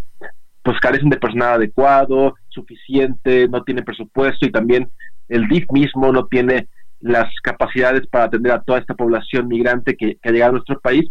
Y por otra parte, eh, pues justo eh, tenemos desplazamientos internos, ¿no? Eh, desde el sur hacia el norte del país, de mexicanos que han llegado a, la frontera con Estados Unidos y que buscan justamente eh, poder llegar a, ese país para proteger su vida. Generalmente hemos visto en nuestra en la franja fronteriza del norte, pues muchas familias mexicanas que han huido de contextos de violencia, de delincuencia, perseguidos por el crimen organizado y que pues están en situaciones de gran vulnerabilidad porque también las ciudades fronterizas son peligrosas y hay una, una serie de, contextos violentos que pues impiden su, su, bienestar. Entonces, eso se replica, digamos, en, todo nuestro país, ¿no? Tanto en el sur que llegan los extranjeros, como en el norte donde llegan los extranjeros y también la población mexicana en estos contextos eh, violentos. Oye, es que también está la otra variable, José, que es bueno, pueden no migrar los, los, los, niños, quedarse en sus lugares de origen, ve a saber por qué, porque a lo mejor lo que se da es que pues se quedan con los abuelos o con amigos, el, se van los otros por el contexto de la violencia o por la necesidad, pero pues como sea los niños se quedan desvalidos, ¿no? Pues, sin papá ni mamá ni todo eso, ¿no? Claro, eh, fíjate que antes del 2018, ya ves que en el 2018 empezaron las caravanas migrantes, eh, justamente cambió un poco la dinámica, entonces empezaron a llegar y, siguen llegando cada vez más niñas y niños pequeños con sus familias, ¿no? Antes, en el 2014, 16, hablaba de esta crisis humanitaria cuando había sobre todo adolescentes viajando solos, pero ahora obviamente también sigue habiendo adolescentes, hombres y mujeres viajando solos, pero la mayor población son niñas y niños pequeños ya, las familias eh, se arriesgan a, viajar con, ellas y ellos eh, porque ya no hay un lugar seguro en su país de origen, ¿no? Y, entonces esta, estas familias ahora, bueno, pues cargan con niños de todas las edades y entonces se vuelven en una situación de, vulnerabilidad porque no hay espacios suficientes, eh, pasan hambre, se enferman, el, el, clima, de repente empiezan a, a generarse estos campamentos improvisados, niños que viven en situación de calle, entonces realmente eh, están sufriendo lo peor eh, de todo, ¿no? Porque no saben por qué están migrando, muchas veces no entienden por qué salieron de su país de origen, de su lugar de origen, y además, pues no pueden acceder a la salud, la educación, la diversión, este, una buena alimentación adecuada, digamos, lo más fácil es tomar refrescos, este, comer cualquier cosa, y eso, pues obviamente va a ir en detrimento a su desarrollo, ¿no? Este, bueno, de su bienestar actual y el desarrollo en su, en su edad, en su crecimiento, digamos, ¿no? Híjole, y ahora estamos con esta nueva variable que son este, las, las migraciones de familias completas, ¿no, José? Así es. Sí, eso, eso lo vemos ya muy, es el pan de cada día, ¿no? Eh, tenemos ya cifras que han este, ido incrementándose. A partir de la pandemia, digamos, hubo una reducción, pero desde el 2021 hasta esta, este año, digamos, pues la migración ha, incrementado, ¿no? Eh, sigue habiendo obviamente un mayor número de personas adultas, sobre todo hombres, pero eh, como te decía, este año llevamos más de 90 mil niñas, niños y adolescentes. En el 2021, que fue el año con mayor eh, migración, fueron 77 mil eh, 608 niñas, niños y adolescentes. Entonces vemos que la tendencia eh, pues sigue siendo a la alta a pesar de las políticas migratorias en Estados Unidos, ¿no? de, de, de las políticas nuestras que seguimos conteniendo y de todo el debilitamiento del sistema de asilo en México, porque recordemos que la Comisión Mexicana de Refugiados, que es la que encargada de, recibir a sus estudios de refugio, como decías también, México es un país de destino ya, eh, no tiene las capacidades para procesar todas las solicitudes, entonces eso genera pues mayor eh, estrés, desesperación, porque las familias tienen que esperarse en el sur a que sea resuelta su, su situación legal, digamos, y no se pueden mover a otros lugares donde podría haber mayores oportunidades laborales, por ejemplo, ¿no? Oye, y también la otra cosa, José, eh, ¿qué, hace tan particular este diagnóstico de Save the Children respecto a México? ¿Qué hace tan particular esto que ustedes han definido 2023, un año hostil con los migrantes? ¿Qué es lo que, cuáles son las variables que más se detonaron, supones? Pues mira, hay eh, un incremento de violencia, ¿no? Tenemos testimonios en donde pues muchas de las familias, niñas, niños, adolescentes han sufrido temas de delincuencia organizada, extorsión por parte de autoridades, ¿no? Este, una serie de violaciones a sus derechos humanos que van a permear todos los ámbitos de la niñez, ¿no? Desde el ámbito de alojamiento, salud, alimentación, eh, no hay posibilidades de una nutrición adecuada, eh, las condiciones de los albergues carecen eh, del agua, higiene y saneamiento. Entonces, realmente este año ha sido bastante complejo porque eh, tenemos por una parte el fin del, del, título 42 en Estados Unidos, que lo que hizo fue generar mayor movilización eh, de, personas de otros países hacia México. Y entonces eh, se generan expectativas, los, los criminales, los traficantes de personas aprovechan de cualquier cambio de las políticas para atraer a las personas, ¿no? Este, en donde se endeudan, por supuesto, y entonces eh, eh, no, ha, no, se han generado situaciones de respuesta humanitaria, al contrario, con el fin del título 42, que este era, este era, esta medida era sobre temas de salud pública, no por el COVID, bueno, ahora regresa el título 8, que tiene que ver con criminalizar, es decir, para Estados Unidos la migración irregular es una un delito, digamos, ¿no? Que se castiga con pena de cárcel y después deportación. Obviamente eso no aplica a niñas y niños, pero imagínate que en el norte del país a veces las familias toman la decisión de mandar a los hijos solos para después ellos tratar de cruzar, justamente porque los niños no van a ser detenidos, pero esto genera la separación familiar, entonces se generan diferentes problemáticas más graves, ¿no? Eh, justamente por estas políticas que se van eh, creando y adaptando, que no son políticas humanitarias, sino más bien siempre son políticas de contención y que hemos, como hemos visto en los números, eso no inhibe a nadie de, de buscar una mejor vida, ¿no? O, la, o proteger su vida en, en particular, ¿no? Eh, planteándonos qué hacen los gobiernos, José. El gobierno mexicano en particular, que incluso antes de que empezara el sexenio, incluso en los primeros días del sexenio, dijo, vengan a México que aquí les vamos a darte empleo. Claro, eh, pues mira, eso ha sido un poco lejos de la realidad. Lo que sí pasó es que con las reformas que hubo en el 2020, a finales, que entraron en vigor en 2021, se modificó la ley de migración y la ley sobre refugiados, protección complementaria y asilo político, y estas reformas lo que hicieron fue dar mayor protección a las niñas migrantes, ¿no? Ahí, ahí se establece la facultad de las procuradurías de protección, que cualquier decisión que afecte a niñas y niños migrantes tendrá que tomarse con base en el interés superior de las niñas. Entonces, hay un marco jurídico que se ha fortalecido en este sentido, pero obviamente no hay todavía la reglamentación adecuada, las políticas públicas siguen siendo eh, un poco eh, sin atender estos intereses superior de la niñez y además eh, lo que sí es que hubo una gran inversión por parte del DIF nacional hacia los DIF locales para poder mejorar sus albergues, ¿no? Porque también con estas reformas ya las niñas y niños y familias no pueden estar en situaciones migratorias donde, por ejemplo, en Ciudad Juárez, pues murieron bastantes personas por este incendio. Entonces el DIF lo que ha hecho es eh, tener mayor inversión, sin embargo, vemos que los modelos, los albergues son siguen siendo lugares de encierro, ¿no? No hay una visión de integración en, eh, con la comunidad receptora y también hace falta trabajar mucho con la sociedad porque sigue habiendo esta estigmatización, esta xenofobia eh, y la migración al final de cuentas es algo que no puede pararse, pero es algo en lo que podemos tener ventaja, este intercambio cultural, el mejorar eh, diferentes procesos sociales, nos permite la migración también un, enriquecimiento como, como sociedad, digamos, ¿no? Y como región, al final de cuentas tenemos una cultura que nos, que nos une y, tenemos que buscar como sociedad, como personas en lo individual, pues tener este cambio de conciencia y poder informarlos más sobre la situación que viven niñas y niños migrantes, porque es una situación muy desfavorable, y tratar de ser empáticos y poder trabajar en esta integración, ¿no? José, bueno, este, y luego después de lo que pasó en Ciudad Juárez, ¿no?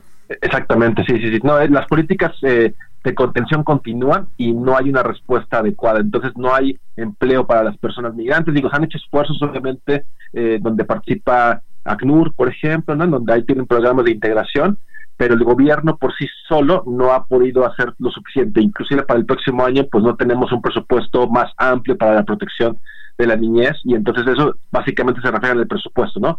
Se puede decir mucho discurso, pero si en el presupuesto no se reflejan eh, acciones, pues va a ser muy difícil poder llegar a esa meta de atenderlos. No, no, no hay, no hay ni cómo. Oye, eh, pero también ahí hay un algo que, que te planteo este para cerrar, José. Va a ser una Navidad difícil, ¿no? Porque en general en estas fechas suponen que se se abren un poco los espacios propios de la Navidad, etcétera, pero no se ve por dónde, ¿no? No, no, es algo muy complicado, digamos, tan solo con, lo que pasó con Otis, por ejemplo, bueno, pues también Save Chile ha estado trabajando en Guerrero, entonces hemos tenido de repente que ver hacia otras crisis, ¿no? Porque pues obviamente van surgiendo cosas nuevas, digamos, la labor que hacemos fundamentales sobre migración, pero también atendemos otros temas como lo que pasó con Otis, el tema educativo, salud, etcétera, y eso eh, pues no lo hace el gobierno, ¿no? Entonces tenemos que estar pues buscando apoyos en, diferentes ámbitos, ¿no? De acuerdo a las crisis que se van generando. Entonces sí es una Navidad compleja. Eh, nosotros seguimos trabajando obviamente con la población, pero bueno, pues es una, una labor que, que requiere mayor fuerza, mayor trabajo y mayor inversión. Solórzano, el referente informativo. Tenemos una pausa, no se nos vaya. Tenemos más para ustedes. El referente informativo regresa luego de una pausa.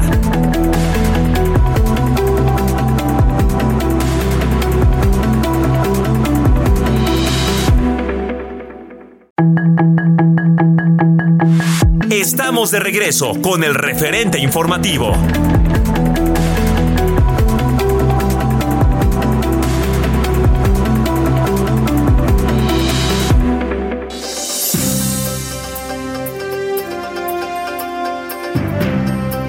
Parte final de este resumen del año 2024. Gracias por continuar con nosotros.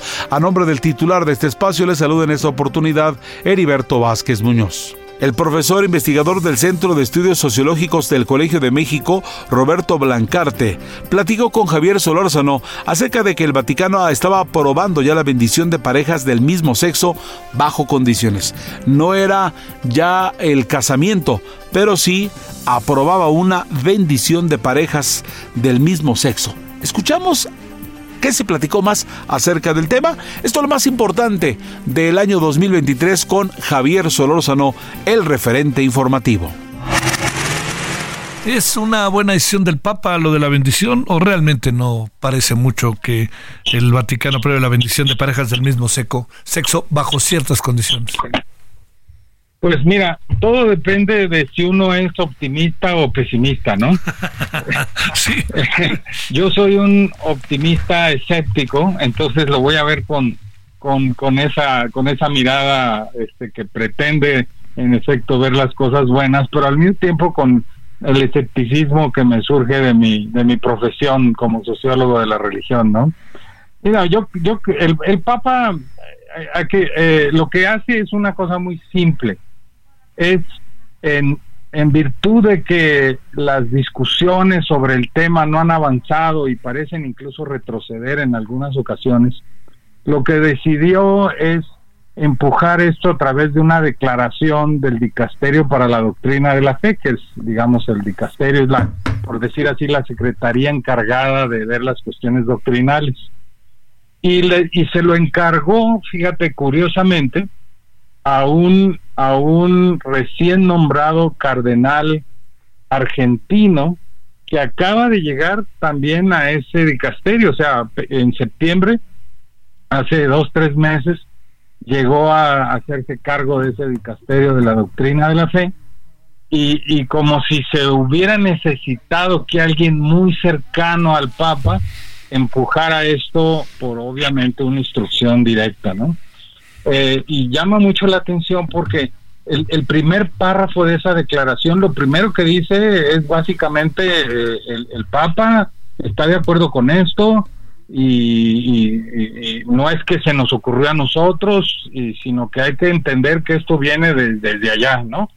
Eh, viene de conversaciones con él, viene de discusiones, como justificando precisamente el, el documento, porque a pesar de que es un documento que en cierto sentido podría, digamos, decirse que es, que es, que es manifestación de una enorme ambigüedad, al mismo tiempo este, saben que, que ha, ha encontrado tanta resistencia dentro de los grupos más conservadores dentro de la iglesia que lo tienen que justificar así, ¿no? Ahora, sí. ¿Cómo reaccionará, pues hijo, esta este, este Vaticano que, que la verdad este, pues sigue siendo muy conservador y, y ve al Papa como muy liberal, ¿eh? Sí, bueno, yo creo que más que dentro del Vaticano, yo creo que en algunas, a ver, el Papa está como entre dos fuegos. Por un lado, eh, algunas iglesias muy conservadoras, incluyendo curiosamente la de Estados Unidos ahora, y otras más liberales como las alema como la alemana.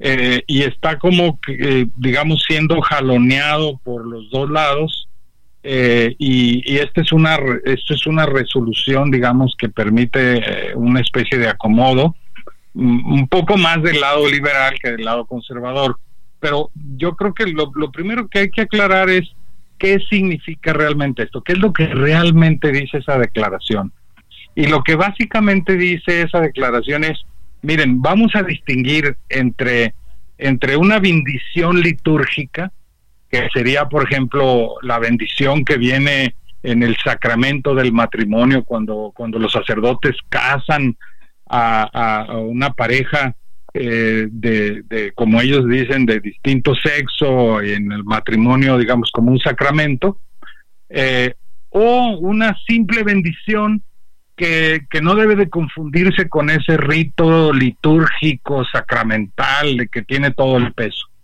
como, como diciendo, ah, vamos a distinguirlo para poderlo hacer. Claro. Eh, y lo que dicen es, eh, miren, eh, ustedes este, tienen permiso de bendecir a las parejas del mismo sexo, pero no lo vayan a hacer en una liturgia formal, en un rito litúrgico que parezca matrimonio. Pueden hacerlo cuando una pareja del mismo sexo visite a un sacerdote, o acuda a un santuario o esté en una peregrinación o haya una oración así grupal, bueno, pues por ahí este, pueden bendecir, pero no se les no se, no lo vayan a confundir y no vayan a hacer un rito especial para bendecir a las uniones del mismo sexo. No vayan a bendecir a los homosexuales formalmente. Entonces es como como decir, miren, háganlo, pero como en lo oscurito o, en bola, en montón, pero, pero que no se note mucho. Básicamente es un poco vergonzante, yo diría, ¿no? Es como un sí, pero un sí, pero no, ¿no, Roberto? Sí, es un, es un sí, pero que no confundan, porque lo que la doctrina dice es que no se puede. Y que sigue siendo un pecado y que las personas que son homosexuales siguen viviendo en el error. Eh, y no solo las homosexuales, sino también con las. Habla también de las parejas irregulares, que, las noticias no le han dado mucho peso a eso, pero al mismo tiempo está hablando él de las parejas del mismo sexo y de las parejas en situación irregular, es decir, aquellos que, que se casaron por la iglesia y que luego se, se separaron, se divorciaron civilmente, pero para ellos siguen siendo un matrimonio y entonces están en situación irregular si viven con alguien más y se volvieron a casar, pues por lo civil, por decir algo, ¿no? sin, sin haber eh, anulado su matrimonio entre la propia iglesia.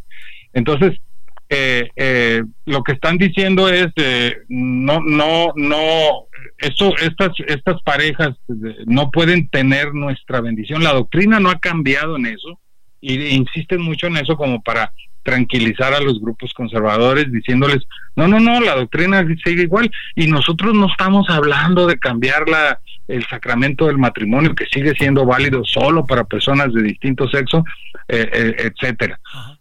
solo que estamos hablando de bendiciones en general, simples bendiciones para que la gente pues pueda recibir, digamos, las bendiciones de Dios y, eh, y entonces se, se, meten a toda una cuestión de recordar pasajes del Antiguo Testamento, de los Evangelios, donde se habla de todo tipo de bendiciones y, y como para justificar precisamente esa distinción.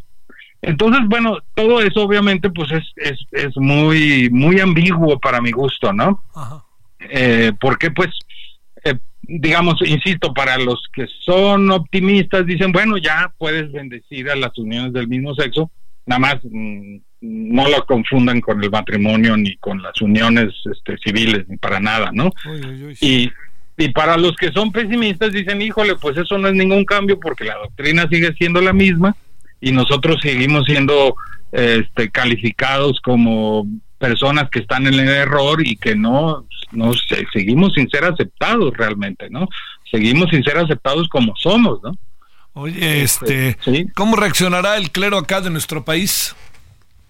Bueno, el clero, no sé, tendremos que hacer una, una encuesta realmente con ellos, pero yo creo que, bueno, habrá como siempre todo tipo de reacciones, porque hay clero muy conservador todavía en México, pero por otro lado, este, pues el clero mexicano también se da cuenta de, de, que las cosas cambian, de que las personas cada vez se alejan más de la iglesia y que y que esto es una manera de, de, por lo menos atraer a, personas que se siguen sintiendo católicas pero se siguen sintiendo rechazados, ¿no?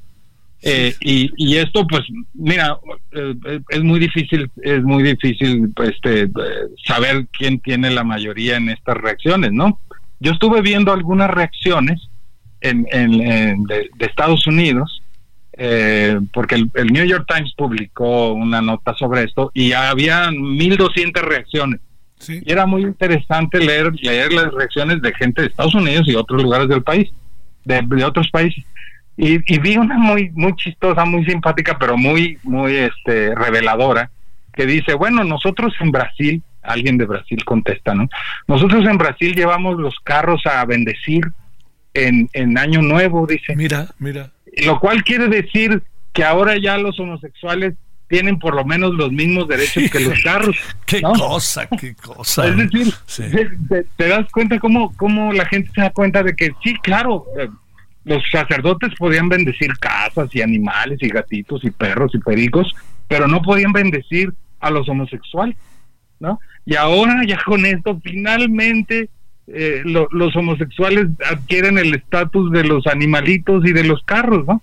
Es, es un poco, obviamente, este, eh, lo, muestra con sarcasmo cómo algunas personas ven este, este acto, ¿no? Y, y insisto, muchos lo ven como que, ah, qué bueno, por lo menos ya se pudo, pero otros dicen, híjole, no, la verdad es que esto, esto debió haberse hecho hace muchos años y, fíjense bien lo que significa, ¿no? Este, ¿no? Entonces es, es, eh, es muy, es muy revelador, ¿no? Es muy revelador de muchas cosas, ¿no? De, de, de cómo está la, la situación ahorita en la Santa Sede, de cómo está la situación política, además con un papa que acaba de cumplir antier, cumplió 87 años. Sí, sí, sí. o sea que pues ya en cualquier momento se nos puede ir, sí, hay que decir, ¿no? Mm. Y, y, él mismo sabe que pues por lo menos quiere empujar esto, aunque sea a ese nivel, ¿no? Solórzano, el referente informativo. Luis Omar Montoya Arias, en verdad reconocidísimo doctor en historia por el CIESAS, integrante del Sistema Nacional de Investigadores de México. Eh, y bueno, es un gusto, Luis Omar, de nuevo tener comunicación contigo. Gracias por tu tiempo.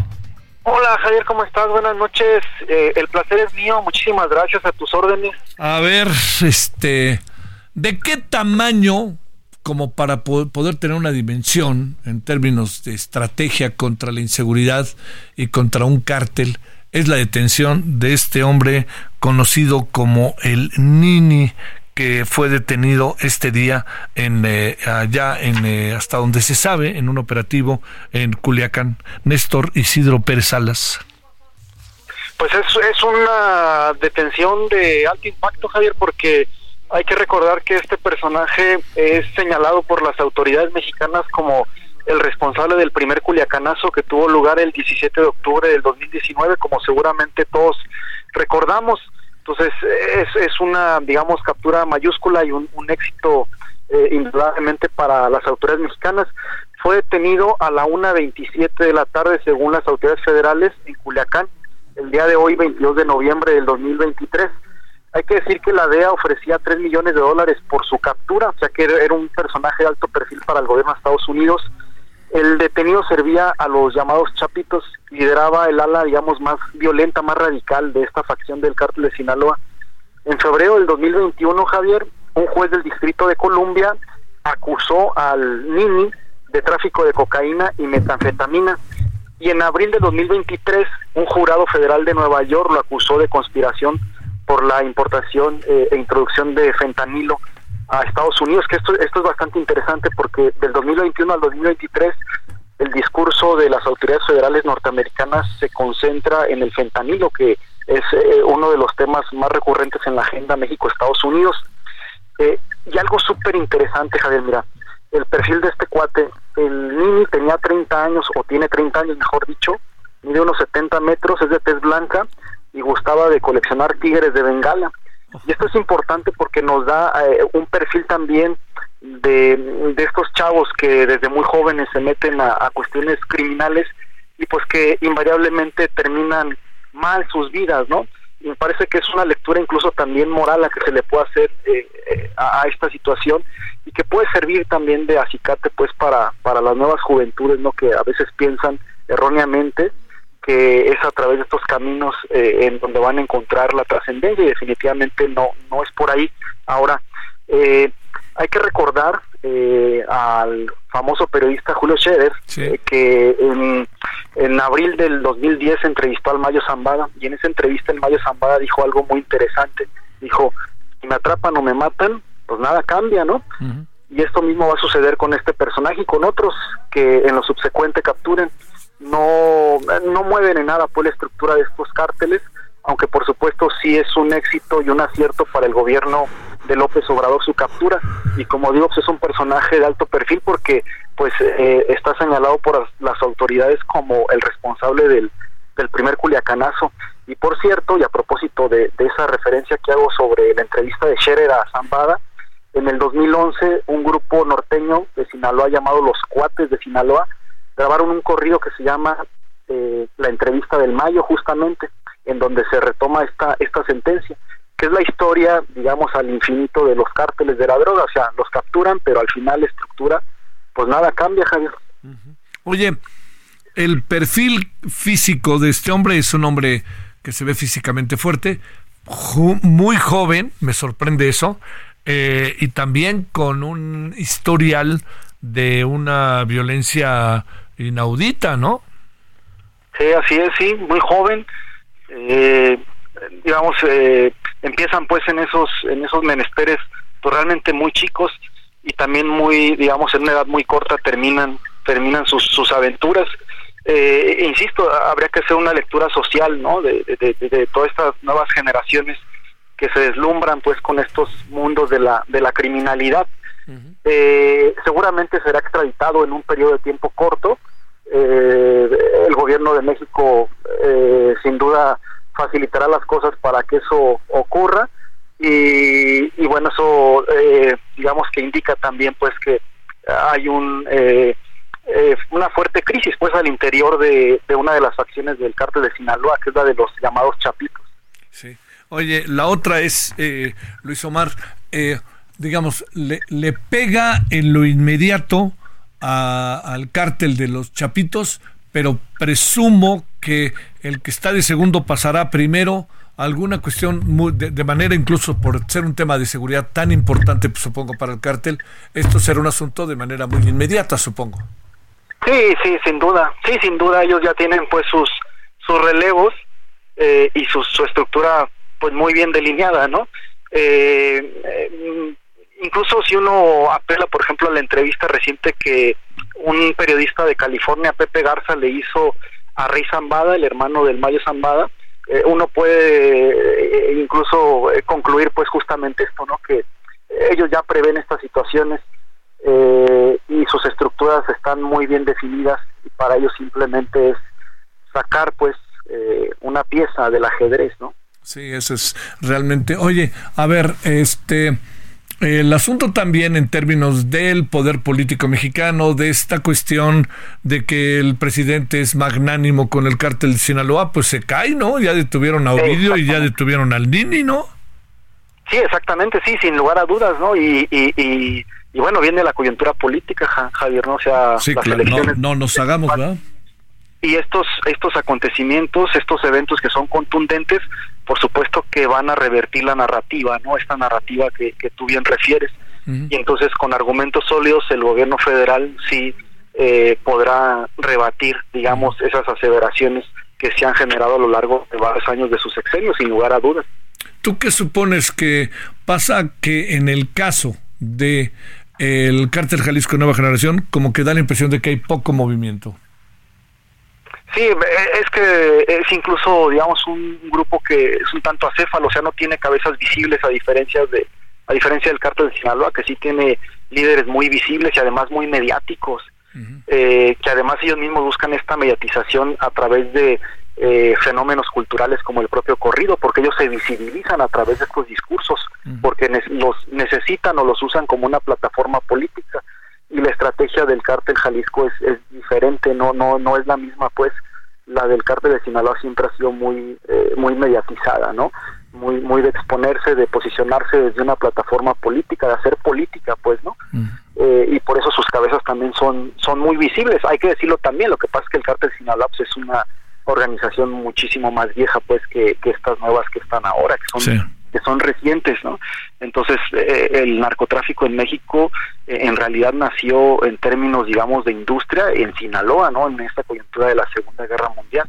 Entonces, esto ha hecho también que tengan, pues, un recorrido mayor, eh, una estructura mucho más definida y una estrategia también que ha pasado de generación, de, generación en generación. lo, lo que sucede este con el cártel mismo es un golpe muy severo o realmente destronca porque como sea digo no era el que gobernaba el señor Ovidio pero pero este jugaba un papel este eh, pasa algo porque estaremos a lo mejor en un cambio pues si no generacional de personas, surgirá un nuevo grupo con otro apellido que no sea Guzmán y será el que se encargará. ¿Y por qué el Mayo Zambada se mantiene casi intocable? No, eh, eh, en Sinaloa, en el contexto de Sinaloa, es, es, prácticamente imposible que, o sea, eh, el narcotráfico es un negocio familiar y son esas familias las que seguirán controlando al mismo, ¿no? Eso definitivamente. el Maya Zambada pertenece a, a, la vieja escuela. A la old school, a la vieja guardia y, y estos personajes como el azul en su momento, les gusta pues andar de bajo perfil, eh, se mueven bajo otra lógica, son personas más bien de entornos rurales, no, no son personas que gusten pues de, eh, de andar de exhibicionistas, como si los jóvenes, es otra forma digamos de, de hacer política, vamos a decirlo, porque ahí está la clave, eh, ellos se exponen lo menos posible, ¿no? entre más invisibilizados estén, pues mucho mejor, y estas nuevas generaciones pues responden a otra estética, a otras necesidades, ¿no? a otros intereses, son muchachos digamos mucho más globalizados, incluso si tú lo ves en los vehículos que usan, su, estilo de su estilo de vida. Eh, entonces, eh, definitivamente eso no no trastoca ni trastocará pues al cártel de Sinaloa. Me parece que es mucho más eh, benéfico y mucho más importante para el gobierno federal de México rumbo a las elecciones del 2024. Me parece que si tienen unos buenos asesores van a sacarle bastante raja política a lo sucedido. Oye, en Cuernavaca se están dando hechos verdaderamente incontrolables también, ¿no? Este Luis Omar, digamos, este uno se digo, el gobernador echándose una cáscara ahí de, de, viejas glorias en el Azteca y 10 nueve personas muertas en pleno centro de Cuernavaca. Bueno, no pleno, pero a 10, 5, 4 kilómetros del centro de Cuernavaca. Sí, bueno, hay, hay zonas de México que son pues básicamente ingobernables, ¿no? Eh, Cuernavaca, Guerrero, Michoacán, ¿no? Eh, que eh, responde realmente a la lectura puede ser eh, diversa, ¿no? Son personajes que que no que no son políticos, que son improvisados, que tampoco tienen un interés real pues por generar una gobernabilidad en sus entornos, que tienen como principio eh, digamos sus éxitos o sus logros, eh, el poder por el poder, eh, y Cuernavaca además pues, es un punto de trasiego de venta eh, de drogas y de importancia mayúscula para el narcotráfico desde hace bastante tiempo. No hay que recordar que ahí justamente en Cuernavaca, por ejemplo, fue donde fue abatido este personaje eh, conocido como el Botas Blancas durante el sexenio de Felipe Calderón, los que recordamos en aquel sexenio, pues Cuernavaca fue un, un, epicentro pues de toda esta guerra contra el narco. Sí, sí, sí ahorita los políticos pues están más bien preocupados por, por ver a, qué puesto van a brincar, ¿no? Y el propio gobernador de Morelos ha declarado en repetidas ocasiones que él ahora quiere ser, eh, digamos, gobernar, ser el gobernante de la Ciudad de México, ¿no? Entonces tienen la cabeza en otro lado y ciertamente tampoco es que tengan eh, la formación o la, la estructura, el bagaje para poder hacerse responsable de un gobierno y más de una entidad tan problemática en términos históricos. Oye, pero lo que sí es un hecho es que el gobernador está cada vez más señalado, ¿no? Incluso hasta por cártel, por este, por eh, pintas que hacen los propios narcotraficantes, ¿no? Sí, pues eh, definitivamente, eh, pues parece ser que, que no no ha realizado pues su trabajo de manera adecuada y está rebasado totalmente por la por la situación, por la realidad, ¿no? Porque luego son personajes pues que que piensan que meterse a la política es muy sencillo y pues no, evidentemente no, claro que su premisa pues en la mayoría de los casos pues es el, el enriquecimiento, ¿no? El, la acumulación de capital. Solórzano, el referente informativo.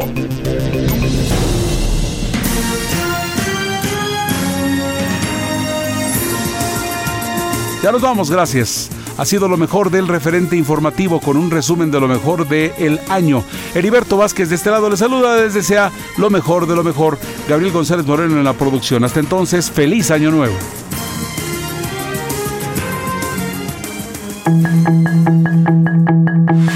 Hasta aquí Solórzano, el referente informativo.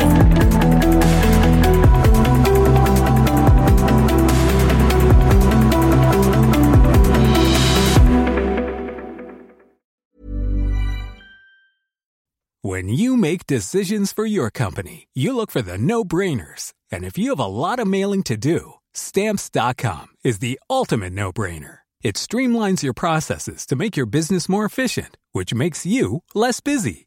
Mail checks, invoices, legal documents, and everything you need to keep your business running with stamps.com. Seamlessly connect with every major marketplace and shopping cart. Schedule package pickups and see your cheapest and fastest shipping options from different carriers with rates up to 89% off USPS and UPS rates. And with the stamps.com mobile app, you can take care of mailing and shipping wherever you are. Make the same no-brainer decision as over 1 million other businesses with stamps.com. Sign up with code program for a 4-week trial plus free postage and a free digital scale. No long-term commitments or contracts. That's stamps.com. Code program.